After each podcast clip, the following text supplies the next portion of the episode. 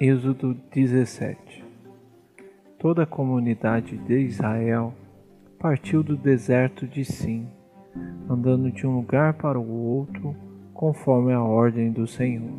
Acamparam em Refidim, mas lá não havia água para beber. Por essa razão, queixaram-se a Moisés e exigiram: Dê-nos água para beber. Ele respondeu: por que se queixam a mim? Por que colocam o Senhor à prova?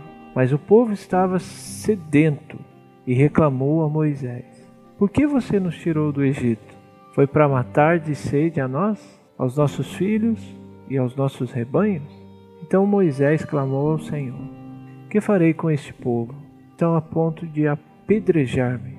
Respondeu-lhe o Senhor: Passe à frente do povo Leve com você alguma das autoridades de Israel.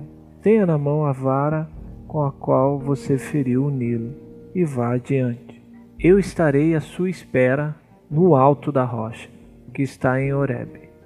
Bata na rocha, e dela sairá água para o povo beber.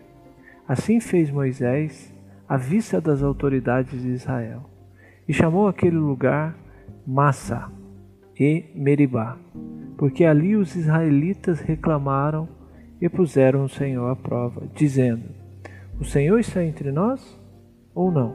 Sucedeu que os amalequitas vieram atacar os israelitas em Refidim. Então Moisés disse a Josué: Escolha alguns dos nossos homens e lute contra os amalequitas. Amanhã tomarei posição no alto da colina, com a vara de Deus em minhas mãos. Josué foi então lutar contra os Amalequitas, conforme Moisés tinha ordenado. Moisés, Arão e Ur, porém, subiram ao alto da colina. Enquanto Moisés mantinha as mãos erguidas, os israelitas venciam. Quanto, porém, as abaixava, os Amalequitas venciam. Quando as mãos de Moisés já estavam cansadas, eles pegaram uma pedra e a colocaram debaixo dele para que nele se assentasse.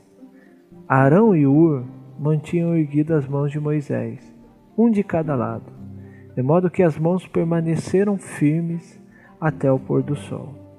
E Josué derrotou o exército amalequita ao fio da espada.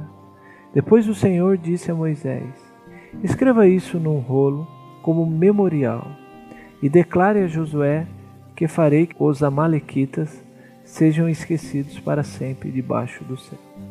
Moisés construiu um altar e chamou-lhe o Senhor é a minha bandeira. E jurou: pelo trono do Senhor, o Senhor fará guerra contra os amalequitas, de geração em geração.